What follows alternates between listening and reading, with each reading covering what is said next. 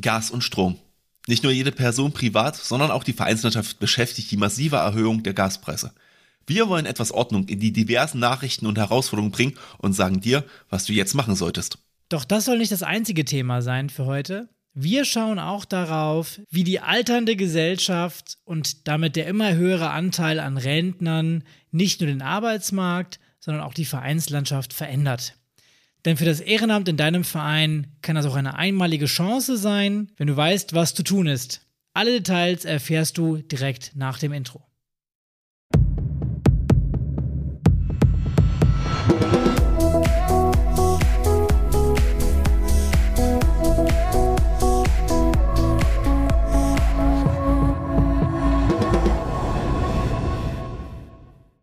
Und damit herzlich willkommen im Vereinstrategen Podcast.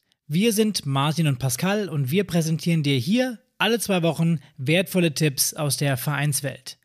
Damit wirst auch du langfristig zu einem Vereinstrategen und kannst die Problemstellungen in deinem Verein lösen. Und heute wollen wir uns eben um zwei Themen kümmern. Beide dominieren in gewisser Weise die Nachrichten der letzten Wochen und beide haben massiven Einfluss auf den Sport und auf die Vereinslandschaft. Heute wollen wir zum einen über die steigenden Gas- und Strompreise sprechen und was in Vereinen jetzt zu tun ist, beziehungsweise was auf uns zukommen könnte. Ja, und dabei gehen wir natürlich auch auf die äh, Punkte Einsparung, äh, beziehungsweise drohende oder auch bereits getroffene politische Entscheidungen äh, und das Thema Finanzierung und Finanzplanung ein. Und im Anschluss ähm, versuchen wir mal ein paar Tipps äh, zu formulieren, was für Entscheidungen wir jetzt gerade im Verein treffen würden, wenn wir davon betroffen wären. Und auch ähm, an dieser Stelle einmal der Hinweis auf das Aufnahme- und Veröffentlichkeitsdatum. Wir können natürlich nur über das sprechen und den Kenntnisstand weitergeben, den es zum Aufnahmezeitpunkt gab. Ähm, wir wissen sehr wohl, dass das Thema Entlastungen, Energiepreise und Sportpolitik momentan sehr dynamisch ist. Ähm, von daher sehe uns, uns ein bisschen nach, wenn wir hier über etwas reden, was sich in der Zwischenzeit vielleicht schon geändert haben könnte. In dem Falle aktualisieren wir den Blogbeitrag auf unserer Webseite mit den neuesten News. Also schau gerne auch nochmal danach, ob sich etwas verändert hat in der Zwischenzeit. Ja, das zweite Thema, worum wir uns dann natürlich kümmern wollen, das ist nicht ganz so ähm, abhängig von Einzelnachrichten. Ähm, aber deswegen vielleicht auch umso wichtiger, weil es ein bisschen aus dem Blickfeld immer wieder rausfällt. Und zwar geht es darum gehen, warum die zunehmende Verrentung der Babyboomer-Generation eine riesige Chance für deinen Verein darstellen könnte. Und hier stellen wir dir dafür vier von uns entwickelte Thesen einmal vor, wie du diese Chancen in deinem Verein erfolgreich nutzen kannst. Aber fangen wir doch mal ähm, ja, mit dem Thema an, was vielleicht den meisten Vereinen aktuell Kopfzerbrechen ähm, macht, beziehungsweise ja, wo ihr momentan einfach nicht drum herum kommt. Äh, und das ist die Energiekrise beziehungsweise die Inflation auf die Energiepreise und auch die allgemein steigenden Kosten.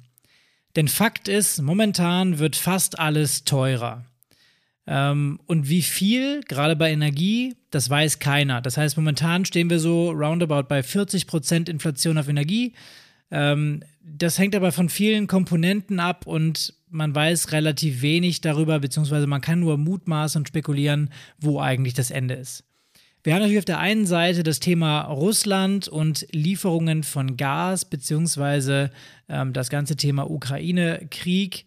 Auf der anderen Seite fehlen uns einfach in Deutschland die Alternativen. Äh, Flüssiggasterminals werden frühestens Anfang 2023 fertig. Ähm, die Politik arbeitet mit Hochdruck daran, ähm, dass noch etwas passiert, aber gleichzeitig hängen wir natürlich auch daran, ähm, an der Heizperiode. Das heißt, wird der Winter kalt, müssen wir viel heizen, kriegen wir dank des Klimawandels einen milden Winter und äh, reichen die Gasspeicher aus. Beziehungsweise auch, wie viel spart denn jeder Einzelne, wie viel schafft es die Industrie einzusparen. Äh, und dementsprechend, ja, ist es hier einfach total unseriös zu sagen, wo das Ende der Spirale ist. Wir versuchen trotzdem einmal eine Näherung, ähm, ja, beziehungsweise man muss ja mit irgendwas kalkulieren und ähm, es gibt ja auch schon Daten und Grundlagen, auf denen man rechnen kann. Ähm, natürlich das Ganze, wie gesagt, sehr individuell. Zum einen hast du in deinem Verein wahrscheinlich auch einen, einen laufenden Strom- oder Gasvertrag, vielleicht mit einer Preisbindung. Ähm, dann, wenn du eine Preisbindung hast, wäre das zum aktuellen Zeitpunkt ganz gut für dich. Ähm, das würde nämlich bedeuten, dass du vielleicht um die Kostensteigerung zumindest im aktuellen Moment noch etwas herumkommst. Äh, natürlich werden die Preise nach der Preisbindung ja auch für dich dann leider explodieren. Ähm, das heißt, oder explodieren ist jetzt übertrieben gesagt, aber es wird auf jeden Fall höhere Preise geben. Ähm, das zeigt sich dann daran, dass die Preise im Vergleich zum Vorjahresniveau teilweise auf das zwei- bis dreifache schon gestiegen sind. Dementsprechend wird auch dein Versorger nicht darum rumkommen. Ähm, wenn du in der Grundsicherung steckst, ähm, dann wirst du vielleicht schon einen Brief bekommen haben mit der Ankündigung, dass es demnächst ähm, ja eine Kostensteigerung gibt und natürlich das Thema Gasumlage.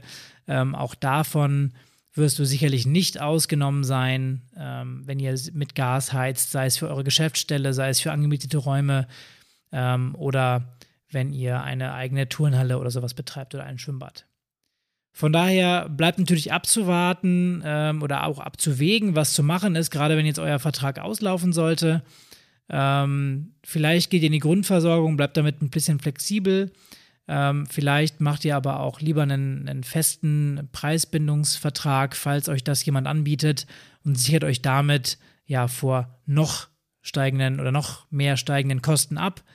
Ähm, ja, deswegen können wir da gar nicht viel sagen. Das bleibt abzuwägen, hängt auch ein bisschen von eurer tatsächlichen Verbrauchssituation ab und ob ihr vielleicht Mieter seid, weil dann ähm, ja, betrifft euch das über die Nebenkostenabrechnung, die erst im nächsten Jahr kommt für dieses Jahr. Ähm, es ist auf jeden Fall ratsam, schon mal ein bisschen Geld von der Vereinskasse beiseite zu legen. Ähm, weil, ja, ich habe es gerade schon gesagt, die Preise sind wirklich um das zwei- bis dreifache gestiegen und dementsprechend ist da ja gut damit zu rechnen, dass eine Nachzahlung auf euch zukommen wird. Und wenn du ähm, mal eine Hausnummer haben möchtest, was so ungefähr passieren könnte, habe ich mal rausgesucht hier. Ähm, durchschnittlichen Verbrauch von einer vierköpfigen Familie. Das ist jetzt vielleicht ein bisschen greifbarer, also Zahlen in Kilowattstunden ähm, für einen Verein rauszufinden. Ähm, letztes Jahr hätten 20.000 Kilowattstunden, also der durchschnittliche Verbrauch einer vierköpfigen Familie, ca. 1260 Euro gekostet. Aktuell wären wir dabei 3570 Euro. Also da wären wir eben bei dieser zitierten Verdreifachung der Preise. Das Ganze habe ich mir nicht ausgedacht. Ich habe das bei Verivox nachgeschaut. Ähm, großes Vergleichsportal und eben äh, dementsprechend auch der Hinweis, spart nochmal ein bisschen Geld, legt es euch beiseite. Ähm, die Gasumlage äh, kommt nochmal eventuell mit drauf, dann auch mit der Mehrwertsteuer, äh, auch mit der reduzierten Mehrwertsteuer von 19 auf 7 Prozent ähm, sind es eben doch einige Euros, die euch da erwarten könnten. Wenn ihr jetzt einen Raum angemietet habt, zum Beispiel, habe ich gerade gesagt, kommt das Ganze mit der Nebenkostenabrechnung im nächsten Jahr. Ähm, Ähnliches lässt sich natürlich auch vermuten, wenn ihr irgendwie Nutzungsbeitrag für kommunale Sportstätten zahlt, also irgendwie Nutzungsgebühren für ein Schwimmbad oder für eine Turnhalle. Ähm, wenn auch dort mit Gas geheizt wird, wird auch dort sicherlich ähm, die, die Nebenkostenabrechnung steigen. Da bleibt natürlich abzuwarten, inwieweit die Kommunen das weitergeben. Und ich hoffe einfach mal, dass die Mehrkosten, die es da natürlich zweifelsohne geben wird, nicht eins zu eins einfach auf die Vereine abgewälzt werden, sondern dass die äh, Kommunen da schon auf den Stellenwert Sport sehen und ähm, ja, versuchen, das eben auf anderen Arten einzusparen oder wieder reinzuholen. Ja, genau, das schauen wir uns aber ja auch gleich nochmal genauer an an der Stelle, ähm, was uns eigentlich da wahrscheinlich im Detail erwarten wird. Aber was man halt einfach festhalten muss an dieser Stelle ist, es ist unendlich schwer abzuschätzen, wie teuer es halt noch wird. Deswegen tun wir uns auch sehr, sehr schwer jetzt zu sagen, ihr müsst jetzt eine Preisbindung machen oder ihr geht jetzt in die Grundversorgung an der Stelle. Ähm, es kann halt sich verfünffachen, versechsfachen, je nachdem, wenn der Winter halt mega hart wird und wir minus 30 Grad haben, dann wird's halt richtig übel. Ähm, wenn er halt relativ mild ist, werden wir wahrscheinlich glimpflich durchkommen. Und Dementsprechend muss man halt überlegen, okay, welches Risiko möchte man eher eingehen. Ähm, aber es gibt halt auch noch andere Möglichkeiten neben der ähm, reinen äh, Entscheidung des Preises, aber darauf kommen wir gleich noch. Ähm, dementsprechend gehen wir jetzt, würde ich sagen, an dieser Stelle mal ein bisschen mehr ins Detail. Und im Wesentlichen sind es nämlich drei Dinge, die ihr jetzt eigentlich zu tun habt. Und das ist natürlich einmal grundsätzlich Einsparungen vornehmen, also euren Verbrauch senken, wo es möglich ist. Dann gibt es natürlich die ich sag mal, den Pflichtanteil, den ihr zu leisten habt, nämlich euch an gesetzliche Regelungen halten. Also es gibt ja schon erste äh, Regelungen äh, zum Thema Energie einsparen. Ähm, die müsst ihr natürlich konsequent umsetzen. Und was Pascal ja auch schon äh, angedeutet hat, ihr müsst natürlich jetzt gucken, okay, wie sehen meine Finanzen aus? Wie muss ich meine Finanzplanung anpassen? Was bedeutet das eigentlich für mich, ähm, für meinen Verein in meiner speziellen Situation ähm, mit gegebenenfalls ganz anderen Voraussetzungen als zum Beispiel mein Nachbarverein? Und da würde ich jetzt sagen, wir fangen jetzt einfach mal mit dem, sage ich mal, Thema an, wo wahrscheinlich auch aktuell am meisten drüber gesprochen wird, nämlich das Thema Einsparung. Und hier gibt es halt ganz unterschiedliche Ansätze. Ähm, man muss sich erstmal die Frage stellen, das hat ja Pascal auch schon, sage ich mal, in seinem, ich nenne es mal Eröffnungsplädoyer, schon ein bisschen gesagt, ähm, Ihr müsst erstmal unterscheiden, habt ihr jetzt eine eigene Sportstätte, die ihr unterhalten müsst und dafür halt die Energiekosten zahlen müsst, oder ähm, habt ihr zum Beispiel etwas gemietet und zahlt dafür Nutzungsgebühren. Und bei der eigenen Sportstätte ist es ja so, ähm, da muss man erstmal identifizieren, Hoffnung, ihr habt das hoffentlich auch schon vorbereitet, ähm, welche Sportstätten eigentlich den höchsten Verbrauch denn ausmachen. Und ich meine, das ist relativ einfach, man kriegt die Abrechnung, man sieht es ja an den Zählern und so weiter und so fort. Und ich denke, das ist auch den meisten jetzt nicht in Gang. Das Kritischste sind natürlich jetzt aktuell das Thema Schwimmbäder, weil das Beheizen einfach so eine Halle halt mega intensiv äh, ist, genauso wie natürlich auch das Beheizen des Wassers. Jetzt stellt man sich natürlich ein bisschen die Frage, was ist denn die Alternative? Was kann man denn jetzt machen? Natürlich kann man jetzt einen Energieberater zur ähm, beauftragen, der zur Sportstätte kommen soll. Der hat dann jedenfalls auch einige Tipps, äh, kann vielleicht auch sogar ein paar Anpassungen vornehmen, die wirklich gleich Energie sparen. Aber mal ganz ehrlich, am Ende des Tages ist es so, die meisten wirklich effektiven Sachen sind halt immer mit Renovierung verbunden. Und die kosten halt vor allem Zeit und Geld und beides haben wir jetzt aktuell nicht wirklich. Ähm, und das zweite ist natürlich auch, jetzt ein Energieberater in der jetzigen Zeit, wo alle quasi einen brauchen zu bekommen, ist halt relativ schwierig. Deswegen wird wahrscheinlich der Tipp, wenn ihr nicht gerade jemanden zufällig im Verein habt, der in diesem Bereich arbeitet, tendenziell schwierig umsetzbar sein. Der zweite Tipp, den kennen wahrscheinlich auch schon die meisten aus irgendwelchen Newslettern oder weil sie das vielleicht auch schon drüber gestoßen sind im Internet, ist, dass der DOSB einen Leitfaden erstellt hat, ähm, wie man quasi Energie einsparen kann. Und da geht's dann um ganz logische Tipps aus meiner Sicht, halt sowas wie Abschalten unnötiger Geräte, Verwendung von wasserspannenden Duschköpfen, natürlich Sensibilisieren der Mitglieder für energiesparende Maßnahmen, ähm, Temperaturabsenkung, ja, halt, man sieht einfach, die Auflistung ist halt auch keine Raketenwissenschaft. Ähm, es sind halt aber ganz gute Anhaltspunkte, weil sie halt nochmal schön irgendwo gesammelt sind. Wir haben das auch euch unten in den Shownotes einmal verlinkt. Ähm, und ihr solltet halt diese Punkte auf jeden Fall auch einmal durchgehen, beachten, gucken, ob ihr die alle umgesetzt habt oder ob da noch irgendwas fehlt oder ihr irgendwo noch ein Potenzial habt, was ihr an der Stelle nutzen könnt. Aber man muss natürlich an der Stelle auch da ganz ehrlich sagen, die größten Einsparungen sind natürlich sicherlich die Dämmung der Hallen, beziehungsweise energiesparende Maßnahmen an den eigenen Sportstätten, wie zum Beispiel Glühbirnen austauschen oder ähnliches.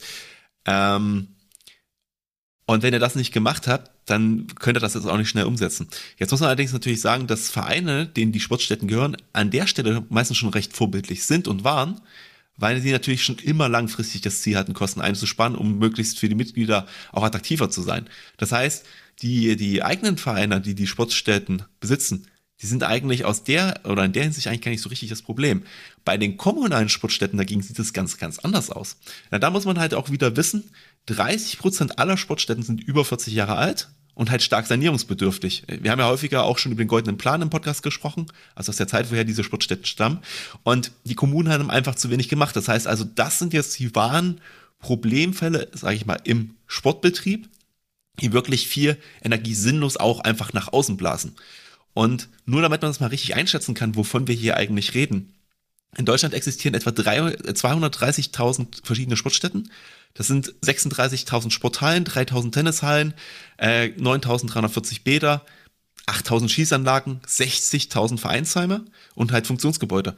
Und insgesamt übernehmen für diese verschiedenen Gebäude oder Sportstätten zwei Drittel der Kommunen die Trägerschaft. Und nur das verbleibende Drittel gehört eigentlich Sportverein äh, als Eigentümern. Und auch im goldenen Plan war es halt schon so, da war ja auch noch nicht so Nachhaltigkeit, erneuerbare Energie und so ein Thema, sondern auch diese Sportstätten sind halt auch auf fossile Energieträger halt im Schwerpunkt auch noch angewiesen.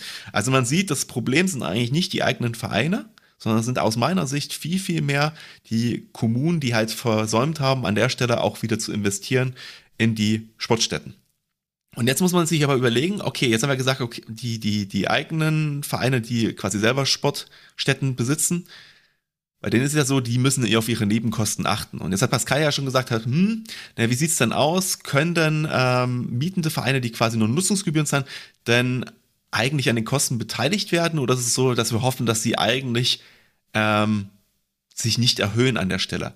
Und da ist halt einfach wirklich die Frage, wie stark gibt die Kommune denn die Kosten weiter? Und da muss man natürlich dann auch einfach gucken, ähm, aus Kommunensicht, macht es dann gegebenenfalls Sinn, auch vielleicht eine Halle zu sperren oder zu sagen, ich kann die quasi zwei Monate im Winter nicht betreiben, einfach aus Kostengründen, weil die Abwärme halt so extrem ist und die Kosten so steigen würden, dass es sich in keiner Weise rentiert. Also auch da seid ihr natürlich nicht vorgefeilt an der Stelle.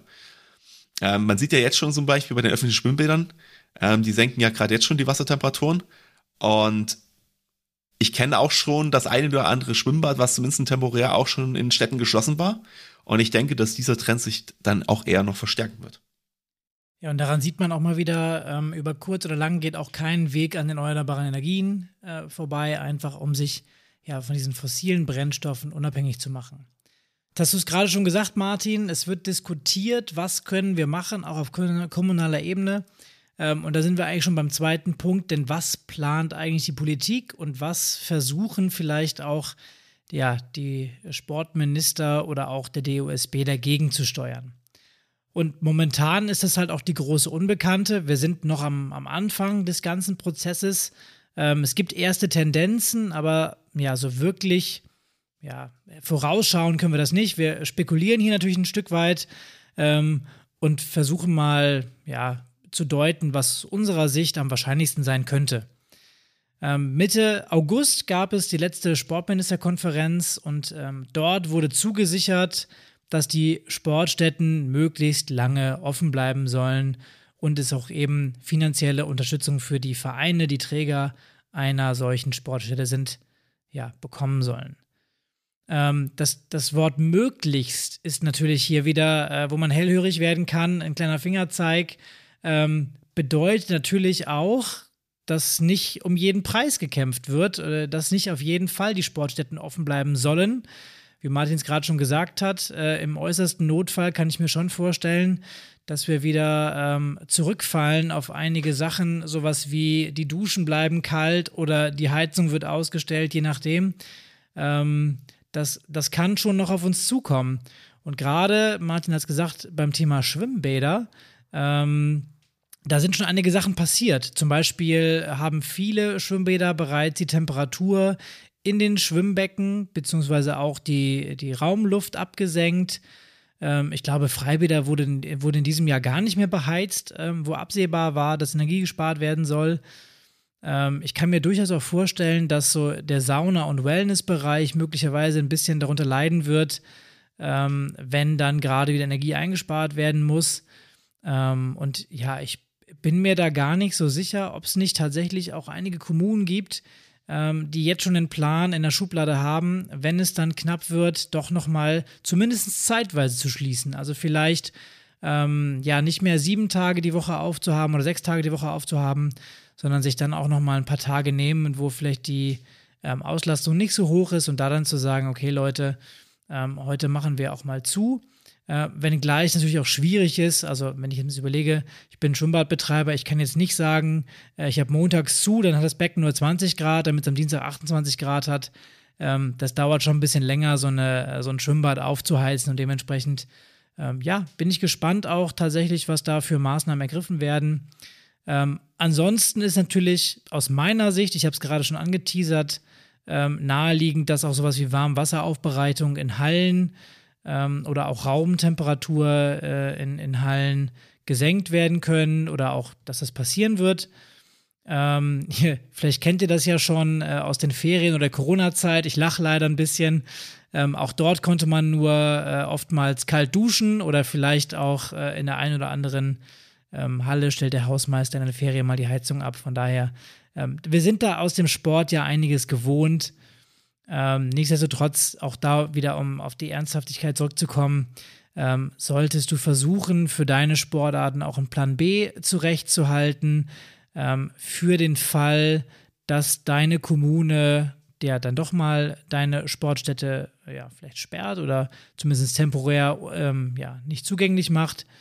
Ähm, und wenn ihr gerade eine eigene Sportstätte habt, dann müsst ihr eben auch kalkulieren, was ihr machen wollt. Also auch da geht auf die Kommune zu, ähm, schaut, was könnt ihr machen, was könnt ihr anbieten für die Mitglieder, sensibilisiert diese Mitglieder. Ähm, vielleicht ja, kann man auch mal ähm, dann den Sport nach draußen verlagern und muss nicht die Turnhallen nutzen dafür. Ja, dann kommen wir aus meiner Sicht jetzt zum dritten Punkt, nämlich nachdem wir jetzt alles gesprochen haben, was ihr machen müsst und was ihr machen könnt, reden wir natürlich davon noch, was kostet euch das eigentlich? Also wir reden über das Thema Finanzplanung. Und wir haben natürlich jetzt schon sehr viel über diese Einsprachen gesprochen und die sind halt auch gut und richtig und wichtig. Ähm, vielleicht reichen die auch bei einigen Vereinen dann aus an der Stelle, aber für viele Vereine wird es dieses Jahr und vielleicht sogar auch nächstes Jahr eine echte Herausforderung werden. Jetzt stellt euch nämlich einfach mal im Kopf vor, dass eure Hallennutzungsgebühren oder eure Nebenkosten sich verdrei- bzw. verfünffachen könnten. Das zwingt wahrscheinlich fast jeden Verein in die Knie, weil Vereine ja keine großen Kapitalrücklagen anhäufen dürfen. Deswegen ist mein allererster Tipp in dieser Situation jetzt, plant einmal ein Szenario, wo ihr von mindestens einer Verdreifachung der Kosten ausgeht. Also geht hin und sagt, okay, ähm, die Nebenkosten meiner eigenen Sportstätte steigen um das Dreifache, was würde das bedeuten? Ähm, dabei würde ich jetzt nicht nur das letzte Jahr mehr anschauen, sondern ich würde mir halt auch den Durchschnitt der letzten drei Jahre einmal nehmen, um quasi auch einen kälteren und einen wärmeren Winter in der Prognose drin zu haben.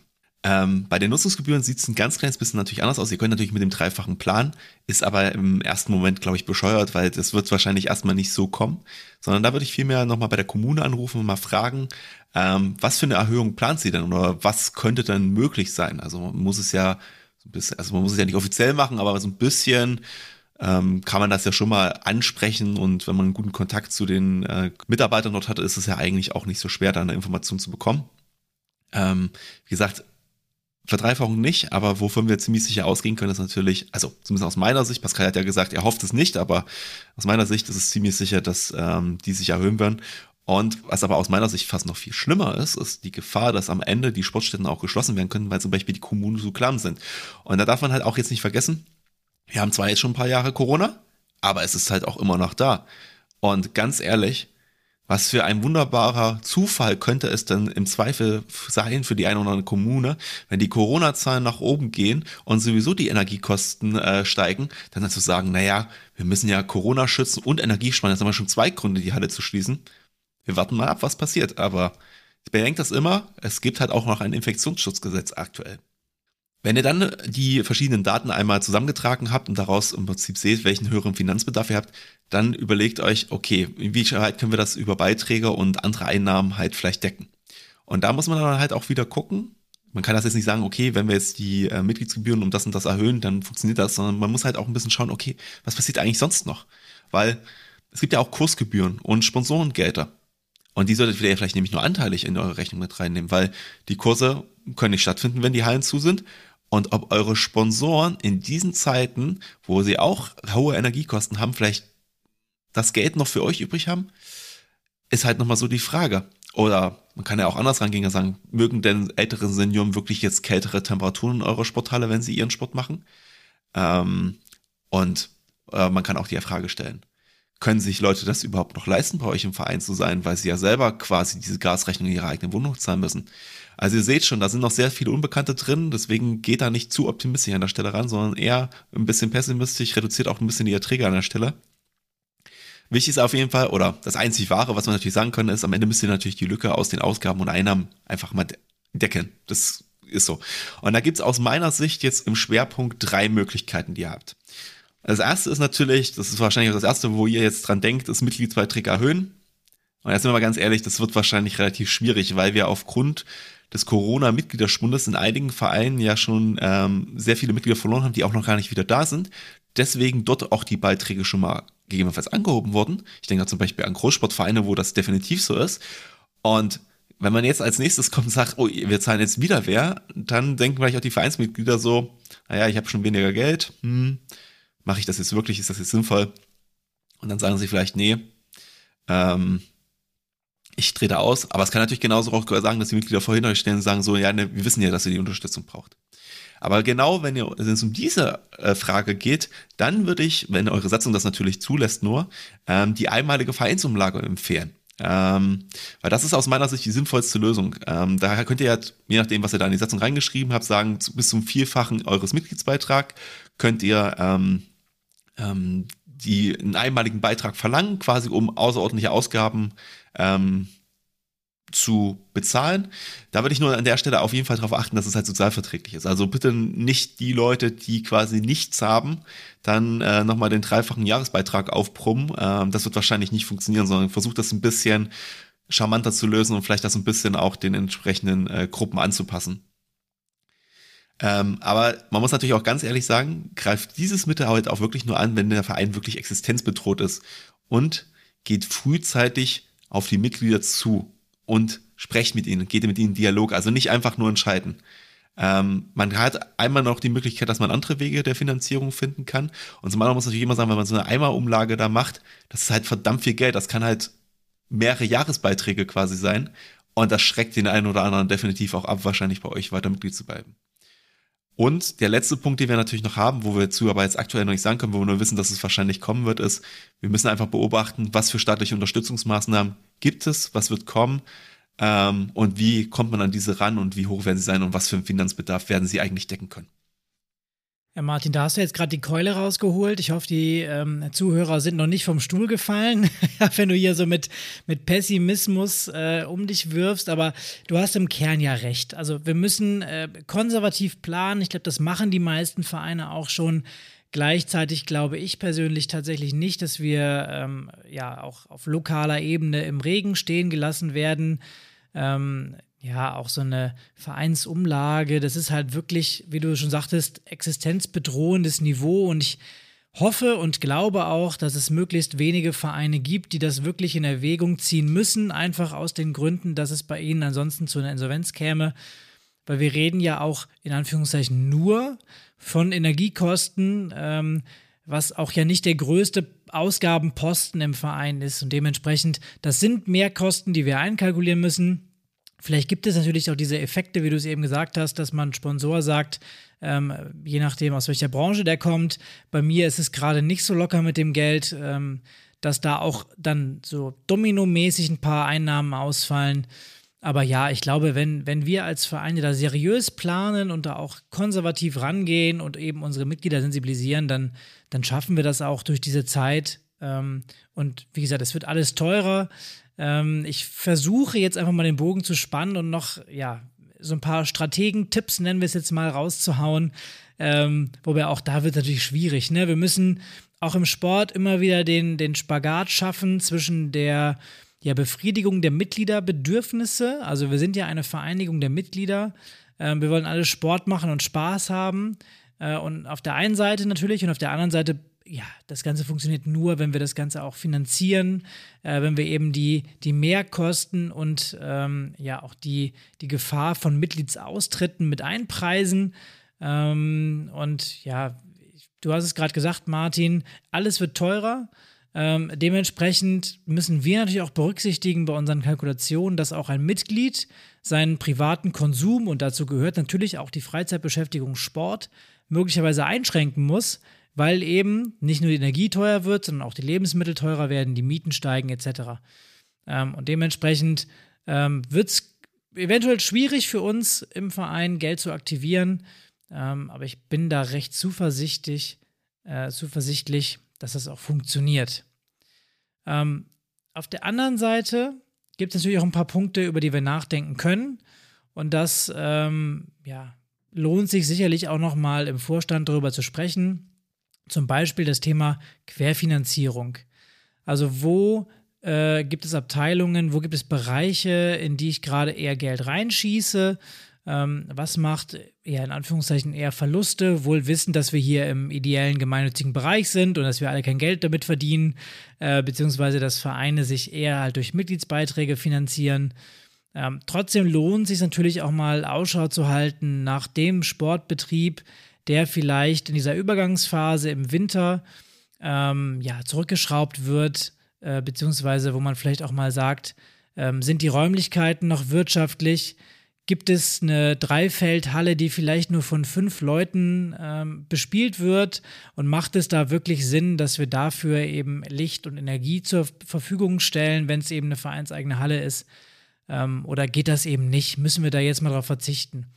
Und auch da lohnt es sich, äh, in den Dialog zu gehen, mit den Mitgliedern zu klären, was gibt es für Alternativen ähm, gibt es vielleicht andere Angebote, auf die man ausweichen kann? Können wir vielleicht den Platz optimieren, indem wir Gruppen zusammenlegen? Ähm, ja, gibt es irgendwelche Möglichkeiten, eben um aus dieser blöden Situation für Vereine herauszukommen und ähm, ja, einen möglichst unkomplizierten Umstieg auf andere Vereinsangebote oder Übungszeiten oder sonstiges eben zu schaffen? Ähm, das ist jetzt für den Fall, dass wir irgendwo ein Angebot haben, was vielleicht nicht mehr so gut läuft. Gleichzeitig musst du natürlich überlegen, gibt es bei dir im Verein ähm, Angebote, die besonders gut laufen? Die müssen halt möglichst lange geschützt werden, weil das auf der einen Seite deine Mitgliedergrundlage ist, deine Basis, ähm, vielleicht auch noch ein Angebot, was Zulauf hat, wo es jetzt schlecht wäre, den Hahn abzudrehen im, im wahrsten Sinne des Wortes und dadurch Mitglieder zu verlieren.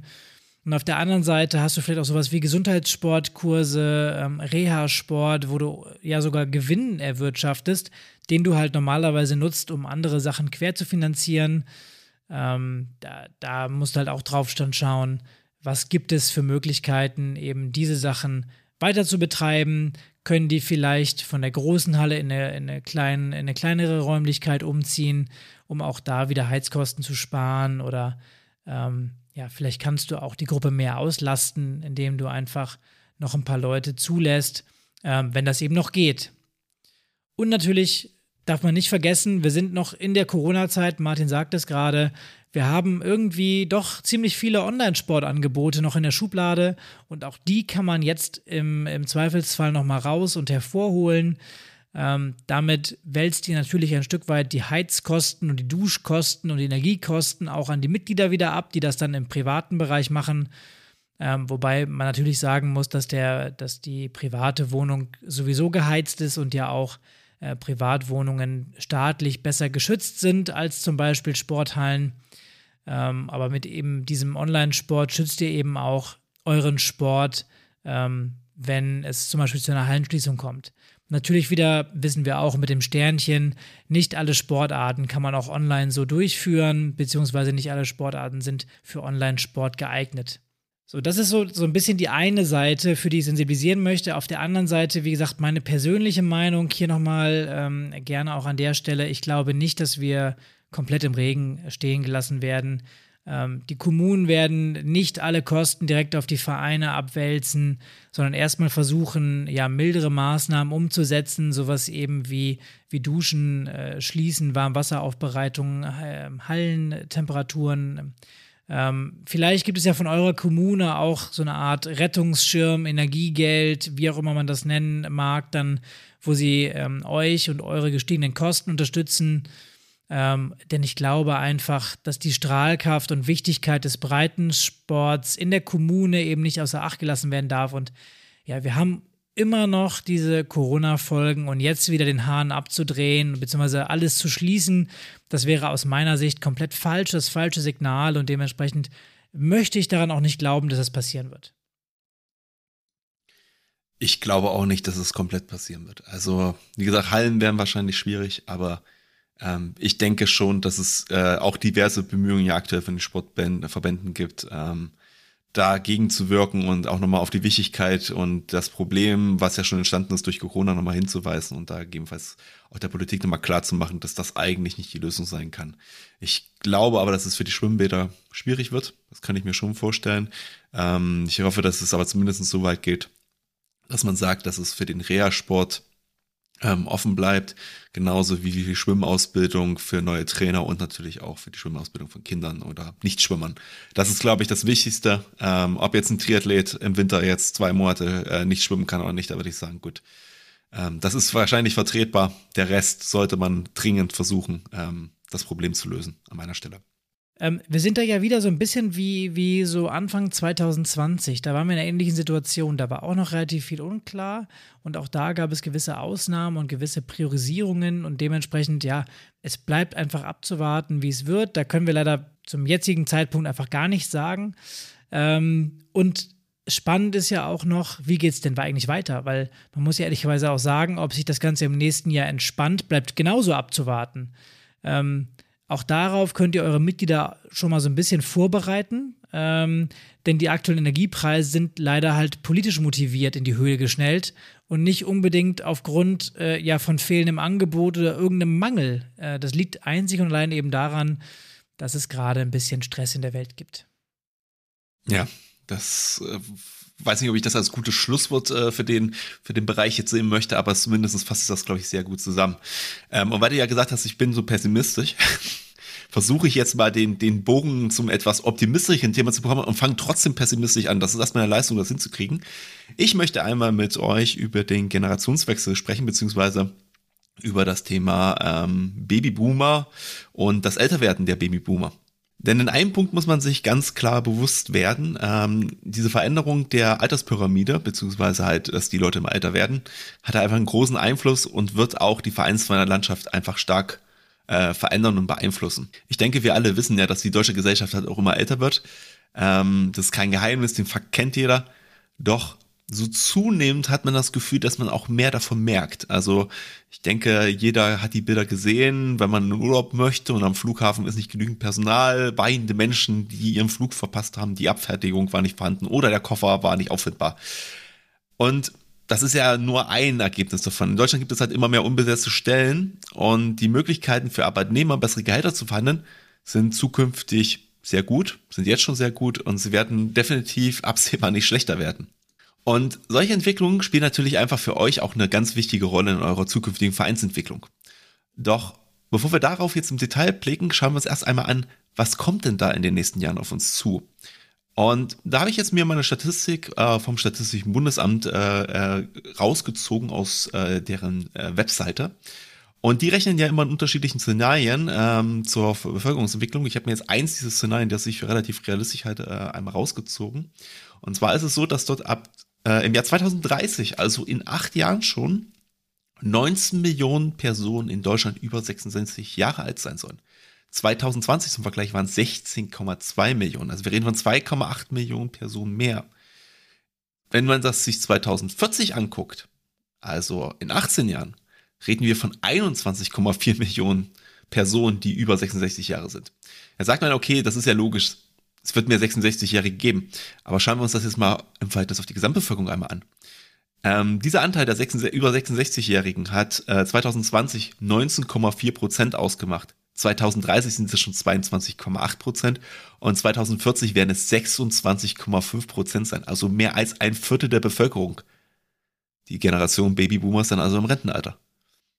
Ja, und das ist äh, für Unternehmen wahrscheinlich eher schlecht. Ihnen gehen die Arbeitskräfte aus, ihnen gehen die Fachkräfte aus und dementsprechend ähm, ja, sind die Personen eben nicht mehr auf dem Arbeitsmarkt. Aber das bedeutet ja nicht unbedingt, dass sie nicht auch bei uns im Verein noch sind. Ähm, und wenn ihr es richtig anstellt bei euch im Verein, habt ihr eben die Möglichkeit, diese Personen einzubinden, zum Beispiel in die Vereinsarbeit und davon eben auch zu profitieren.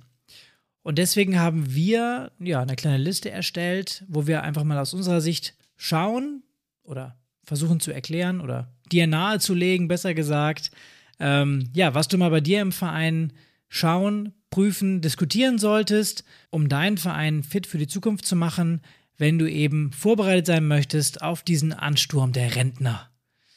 Ähm, und da an erster Stelle natürlich, das Angebot muss den Mitgliedern gefallen. Ähm, nicht den Traditionalisten, wir haben das schon immer so gemacht, oder auch dem Vorstand. Natürlich total selbstredend. Ähm, wir müssen den Mitgliedern das liefern, was sie wollen, und es entwickeln sich immer wieder neue Angebote auch im Verein. Ähm, gleichzeitig ist natürlich der Wunsch, den Nachwuchs zu fördern im Verein richtig und gut. Ähm, allerdings kann es halt passieren, dass es bei euch auf dem Dorf vielleicht auch bald keinen Nachwuchs mehr gibt. Jedenfalls nicht mehr so in der Anzahl, wie es heutzutage so ist, einfach weil die Bevölkerung auch schrumpfen wird. Ähm, und gerade auf dem Land, ich bleibe dabei, wird auch die Bevölkerung überproportional älter. Ähm, und dementsprechend spielt auch altersgerechter Sport eine immer größer werdendere Rolle. Das bedeutet natürlich nicht, dass ihr gar keine Jugendarbeit mehr äh, machen sollt und die Jugendabteilung jetzt auflösen dürft, Ähm, euer Fokus sollte bzw. wird oder kann sich allerdings noch etwas verschieben. Bedeutet gleichzeitig aber auch, dass ähm, ältere Personen gewisse Bedürfnisse mitbringen, auf die ihr eingehen müsstet. Ähm, und dass diese, jetzt, ich bleibe jetzt mal dabei, älteren Personen trotzdem gleichzeitig aber auch noch fitter sind als die Generation heutzutage in dem gleichen Alter. Das heißt, die Leute bleiben länger fit und wollen auch aktiv bleiben und länger leben, beziehungsweise die Lebenserwartung steigt sowieso im, im Schnitt an. Und das Thema Gemeinschaft, das wir in den Vereinen ja auch haben, ist gleichzeitig ähm, im Alter besonders wichtig. Wir haben das Thema auch Vereinsamung der Gesellschaft und ähm, wenn wir jetzt dann auch noch darüber denken, dass ältere Menschen äh, momentan noch die sind, die auch das meiste Spendenvolumen tragen, zum Beispiel im Verein, ähm, dann, dann leitet sich daraus ja auch eine gewisse Zahlbereitschaft ab. Ähm, vorausgesetzt natürlich, das Rentensystem äh, kollabiert nicht in den nächsten Jahren und die Altersarmut steigt weiter an. Also da nochmal ähm, auch der Blick, ist euer Angebot tauglich bzw. zukunftssicher, wenn es auch um Ältere geht. Und daran anschließend natürlich auch direkt wieder unser Wink mit dem Zaunfall, das Thema Gesundheitssport ähm, ist natürlich eins, was weiterhin wachsen wird, was zumindest aus unserer Sicht ein absoluter Wachstumstreiber auch sein kann im Verein. Ein wichtiger Bestandteil eben für diese Golden Ager, ähm, das Angebot, ähm, ja. Wir, wir haben eine eigene Folge drüber gemacht, äh, von daher hört da gerne nochmal rein. Ähm, Gesundheitssport in ganz unterschiedlichen Ausprägungen, sei es jetzt präventiv, sei es reha-mäßig. Ähm, da ist einiges im, im, im Umbau und auch die Sportarten gehen langsam auf den Trichter und bauen eben eigene Angebote für Ältere, sei es geeignete Tourenkurse, ähm, sei es Tanzangebote, Schwimmen, äh, sowas wie Radfahren und Wandern geht sicherlich auch noch in einem ähm, ja, relativ betagten Alter. Naja, das ist schon zu viel. Also Rentner sind ja jetzt nicht äh, mit einem Fuß schon im Grab. Darf man ja so auch nicht sagen. Aber ähm, ja, auch diese Sportarten, die vielleicht gelenkschonend sind, ähm, die werden wichtiger sein. Und eben ähm, Sportarten, die es nicht sind, sei es jetzt sowas wie Fußball, Handball, ähm, wo auch vielleicht ja der Verschleiß am Körper etwas höher ist, die verlieren so ein bisschen auch in ihrer klassischen Ausprägung sicherlich an, an Wichtigkeit ab einer gewissen Altersstufe. Ähm, gleichzeitig gibt es aber jetzt ja auch schon Angebote, sowas wie G-Fußball ähm, als Ausprägung eben von Fußball, ähm, wo dann doch altersgerechte Spielformen gesucht werden und das erwarte ich eben auch künftig ähm, von anderen Sportarten, wenn es das nicht eh schon gibt. Also ich kenne ja auch nicht alle Sportarten, logischerweise. Ähm, und wenn wir wieder zum Gesundheitssport zurückkommen, äh, der stellt natürlich auch eine gute Einnahmequelle dar. Ähm, wenn, wenn du an deine Vereinskasse denkst, ähm, wir sind gerade beim Thema Energiekosten gewesen, ähm, aber eben auch im, im Thema Gesundheitssport gibt es die Möglichkeit, eben auch Kurse zu machen, die von Krankenkassen bezuschusst werden, die eben auch deiner Vereinskasse gut tun. Ähm, allerdings braucht dafür natürlich auch immer einen, äh, einen Trainer oder einen ausgebildeten Trainer. Ähm, deswegen solltest du da jetzt schon anfangen, die Gedanken drüber zu machen und eben die Person dafür zu qualifizieren. Ja, da würde ich jetzt mal mit einer Hypothese einsteigen wollen an der Stelle. Ähm, ich sage jetzt einfach mal, dem Ehrenamt könnten goldene Zeiten bevorstehen, wenn man es richtig denn macht. Ähm, und ich möchte das auch einmal natürlich erklären und erläutern, warum ich da so drüber nachdenke oder das so denke. Ähm, wir müssen ja uns erstmal überlegen, es gehen halt immer mehr Personen Rente. Das ist, glaube ich, unbestritten. Das ist auch keine Hypothese, das ist eine Tatsache. Das heißt aber, in diesem Moment stehen dem Verein natürlich in der Theorie mehr potenziellen Ehrenamtliche zur Verfügung, welche im Verein mitarbeiten könnten. Ähm, und da sagt man ja auch häufig diesen Satz so, oder man hört ihn besser gesagt von älteren Personen, ähm, sie haben, ich habe nie Zeit. Ähm, ich bin voll ausgelastet, ich, ich weiß nicht, wann ich das machen soll. Ja, das stimmt aber nur teilweise, weil wenn ihr euch mal tiefer mit der Frage beschäftigt, ist eigentlich die Frage, wie sie wollen sie ihren Tag ausführen. Das heißt also, welche Prioritäten wollen sie setzen, ähm, wo müssen sie halt besonders darauf achten. Und dann musst du dir halt im Verein im Gegenzug dann halt auch überlegen, okay, was kannst du da halt auch anbieten äh, an der Stelle.